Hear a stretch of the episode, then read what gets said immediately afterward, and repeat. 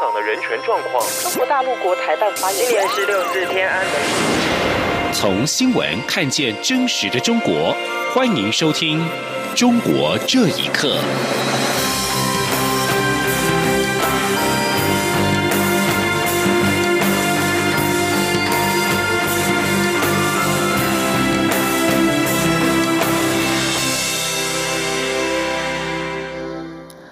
各位好，欢迎收听《中国这一刻》。台湾制宪基金会三十号将会把两个台湾新宪法意向公投提案送中选会。中国国台办对此表示不满。大陆委员会今天回应，公投是民主社会意见表达的常态，呼吁中共当局理性看待。中共党媒《人民日报》上午引述中国国务院台湾事务办公室发言人朱凤莲应询表示，台独组织搞所谓制宪公投，其目的是什么？大家都心知肚明。台独是历史逆流，是绝路。陆委会下午以书面回应形式回应表示，基于宪法主权在民原则，公投是公民应有的政治权利和直接民意的展现，属于民主社会意见表达的常态。相关提案公投法都有既定程序和规定处理。陆委会也表示，政府依据《中华民国宪法》《两岸人民关系条例》及其他相关法律处理两岸事务。任何有关国家主权和两岸关系等政治性议题都高度复杂敏感，相关事项应该通盘审酌整体形势，妥善处理。陆委会呼吁中共当局理性看待，并且尊重台湾民主多元意见表达，放弃以政治军事威吓的负面思维处理两岸关系，正视中华民国存在以及台湾从未隶属中华人民共和国的事实，才真正有助于两岸良性互动发展。中国正在严防因为境外引入引爆引爆的第二波武汉肺炎疫情，但是继黑龙江省绥芬河、哈尔滨的群聚感染之后，陕西省今天新增确诊病例二十例，都是二十七号从俄罗斯莫斯科飞抵西安航班的同机乘客。根据陕西卫生健康委员会今天发布的疫情通报，二十七号的八点到二十八号的八点，陕西新增境外移入确诊病例二十例。无症状感染者五例，都是中国籍公民。他们二十六号搭乘中国国际航空公司编号 CA 九一零航班，由莫斯科起飞。二十七号抵达第一入境点西安咸阳国际机场。同班机旅客因为新增密切接触者一百四十八人，已经全部接受集中隔离医学观察措施。俄罗斯近期疫情恶化之后，莫斯科每天飞往中国的 CA 九一零航班已经带来多起的疫情。之前五号和十二号抵达山西太原的两个航班，迄今已经有五十九例确诊。二十号抵达西安的 CA 九一零航班，先是传出二十三例确诊病例，其中包括一名空服员，之后又增加七人，迄今也有三十例确诊。中国为了舒缓北京首都国际机场的检疫压力，日前宣布，包括西安在内的十二个机场为北京国际航班的第一入境点，目的地为北京的班机必须先在第一入境点的机场降落，旅客经检疫安全无虞之后，才可以飞往北京。中国驻菲律宾大使馆近日制作了一首中菲双语歌曲《海的那边》，宣传中国援助菲国对抗武汉肺炎疫情。但是，由于近日才爆出中国军舰在南海疑似用射控雷达瞄准菲律宾舰艇，让菲国网友对中国的新仇旧恨涌上心头，有十六万的网友给出了倒赞。请听以下的报道：《海的那边》是由中国驻菲大使黄希莲作词。正值武汉肺炎疫情延烧之际，歌曲 MV 中可以看到华人发送物资，中国来到菲律宾的医疗专家开会研商，以及运来的抗疫物资，还有菲国总统杜特地感谢中国国家主席习近平以及菲国外交部长陆欣表达谢意的画面。影片上传至 YouTube 之后，表达不满的道赞目前高达十六万人次，表达正面看法的点赞仅有两千多人次。不少菲国网民留言：“西菲律宾海是菲律宾的，还要中国滚出西菲律宾海。”在这支 MV 发表前，中国国务院十八号才宣布，在西沙群岛与南沙群岛分别设置海南省三沙市。菲律宾也声称享有这两个群岛的主权。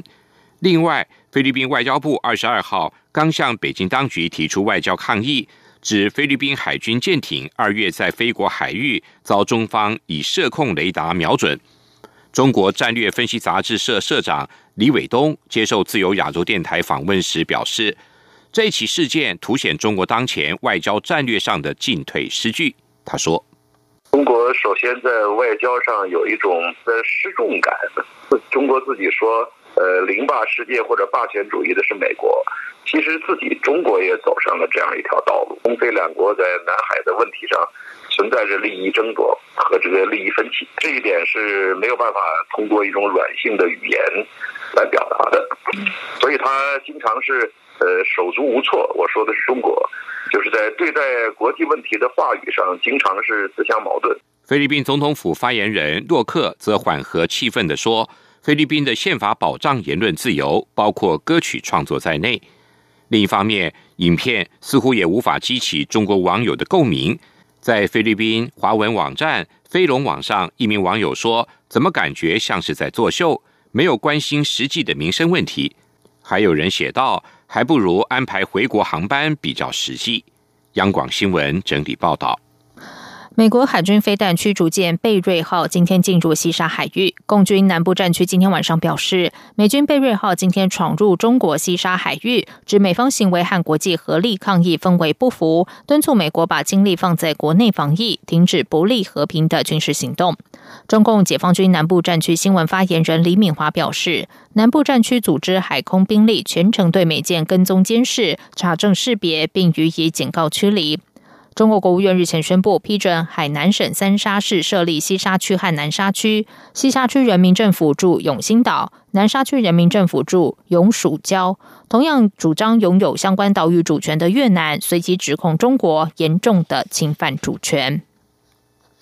接下来关心的是，在端点新网站工作的三名年轻人，一个星期前失踪，其中两个人证实被中共当局指定居所监视居住。由于这个网站在中国武汉肺炎疫情最严峻的时候持续备份被官方删除的新闻，外界相信当局查扣三人是为了掩盖真相。此外，被网民称为“五毛党”的网络评论员，则是持续围剿记录疫情实况的芳芳日记作者，以及力挺芳芳的湖北大学教授梁艳平。请听以下的报道。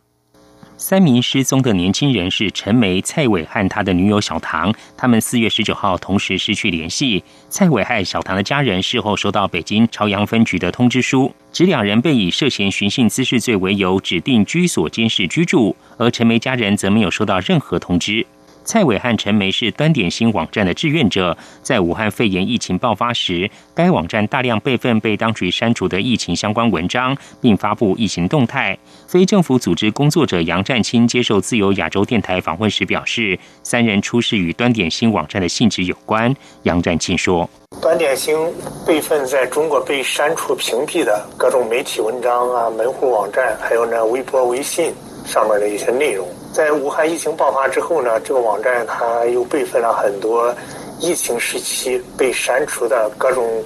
官方媒体还有自媒体上面大量的文章，像涉及到这个新冠病毒基因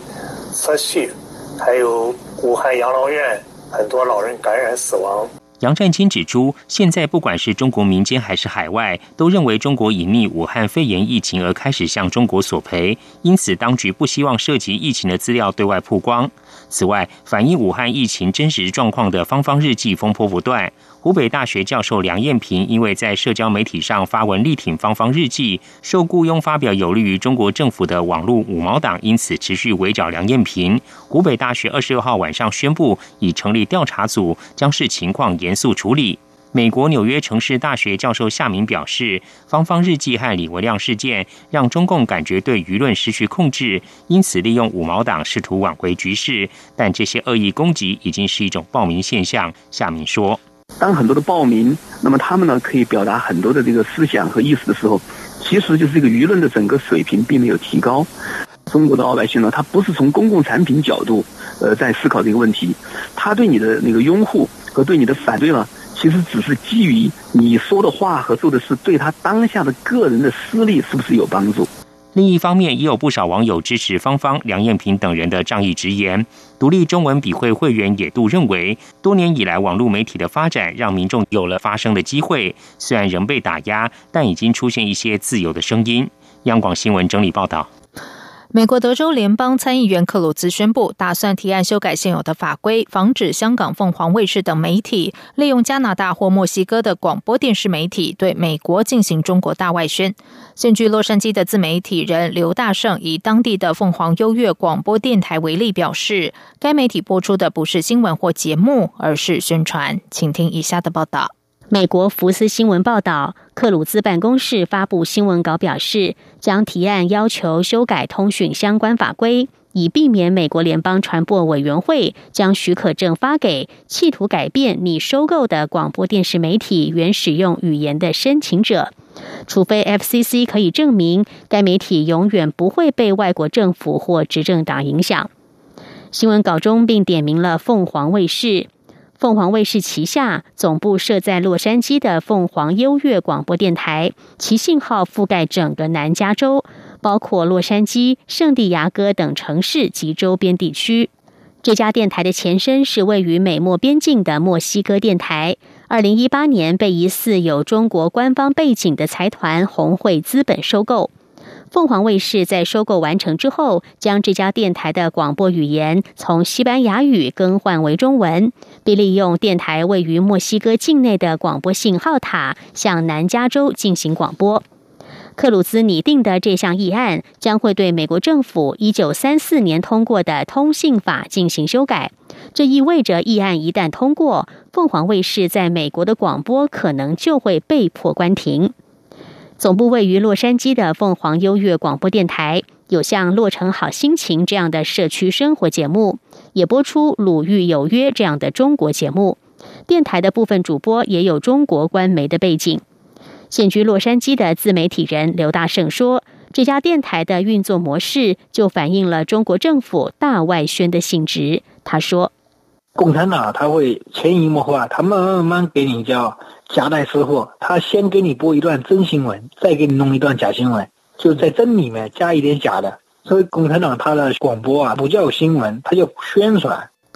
香港凤凰卫视驻华盛顿记者王佑佑六号曾经在白宫新闻发布会上提问时，大谈中国捐赠美国的医疗物资，并追问美国总统是否在与中方合作，引发美国总统川普质问该记者是否在为中方工作。王佑佑表示，凤凰卫视的总部在香港，是一家私人公司。事件隔天，克鲁兹就在推特上指出。凤凰卫视名义上是一间私人企业，实际上却是中国国企。央广新闻整理报道：中国大陆爆发武汉肺炎疫情，反而促进了网络经济明显成长。中国互联网资讯中心官网今天发布的最新统计显示，截至今年三月，中国上网人数已经达到九点零四亿，比二零一八年底成长七千五百零八万。网络购物用户增加到七点一亿，网络教育用户更是暴增到四点二三亿，比二零一八年底成长百分之一百一十点二。资料显示，疫情期间有多个网络教育应用的日活跃用户数达到了千万以上。不过，根据报告，中国上网人数虽然达到九点零四亿，但其中月收入五千元以上占百分之二十七，也就是大陆百分之七十二点四的网友，大约六点五亿人收入不到五千元，其中月收入在一千元以下的占百分之二十点八，月收入在两千零一到五千元的网友占百分之三十三点四。中国国家发改委、农业部等十一个部门二十七号联合发布通知，要求各地科学防灾减灾，加强对境外草地贪叶蛾、沙漠蝗和国内蝗虫的监测，坚决遏制蝗虫爆发成灾，实现虫口夺粮、保丰收。中新社报道，这项通知是由中国国家发改委、农业农村部、国家粮食和物资储备局等十一个部门联合印发。除了要求坚决遏制可能从境外输入的蝗灾，以影响粮食供应之外，重点在于以各种方式推动并落实粮食安全，避免因为武汉肺炎影疫情影响粮食的供应，冲击社会稳定。通知并且提到，今年是中国全面建成小康社会和“十三五”规划结束年，抓好粮食等重要农产品稳产保供，对稳定经济社会大局具有特殊的重要意义。以上，中国这一刻，谢谢收听。这里是中央广播电台台湾之音。